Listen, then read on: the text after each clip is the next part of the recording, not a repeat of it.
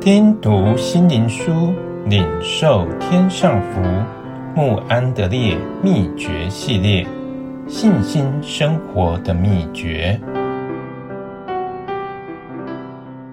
第十日，信心的试验。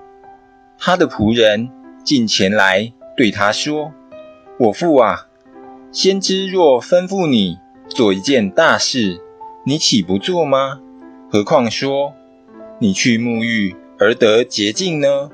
列王记下五章十三节，在乃曼身上，我们得到一个显著的旧约例证，说到神在对待人的事上，信心所占的地位，这使我们奇妙地发现，信心到底是什么？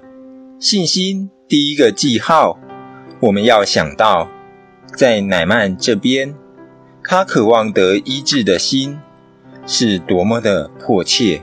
他为了得痊愈，愿做任何事，甚至向叙利亚王和以色列王求情。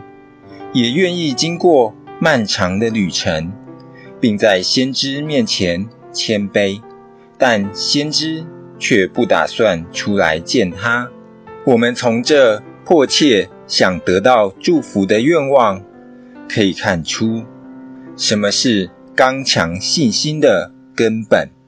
而在我们这些信主的人中，这种寻求神和要他祝福的人，真是太缺少了。信心第二个记号是必须放弃所有的成见，并且在神话语跟前俯伏。这是过于乃縵所愿意做的，所以他就大大发怒地离去。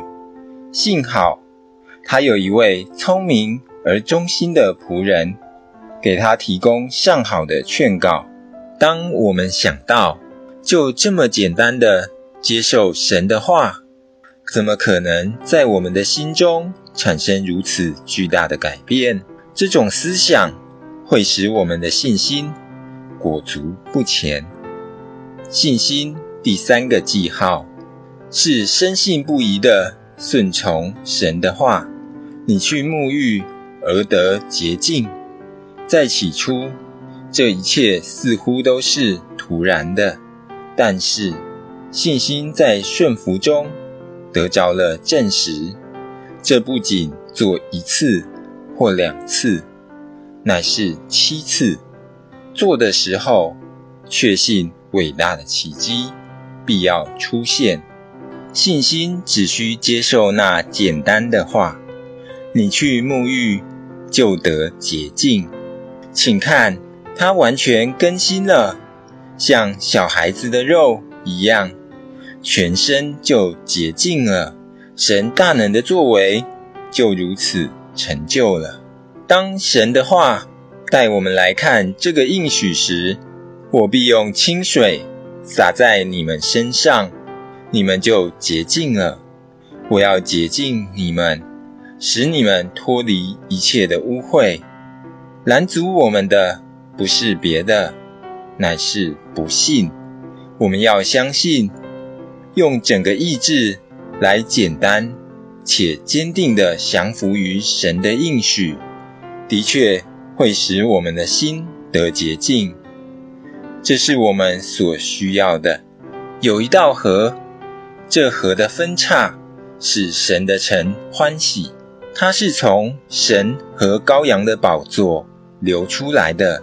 且流经许多宝贵应许的运河，并且每一步都可听见有话说：“你去洗，就得洁净。”基督用水借着道把教会洗净。每一个应许都有一个呼召：“你去洗，就得洁净。”你去洗，就得洁净。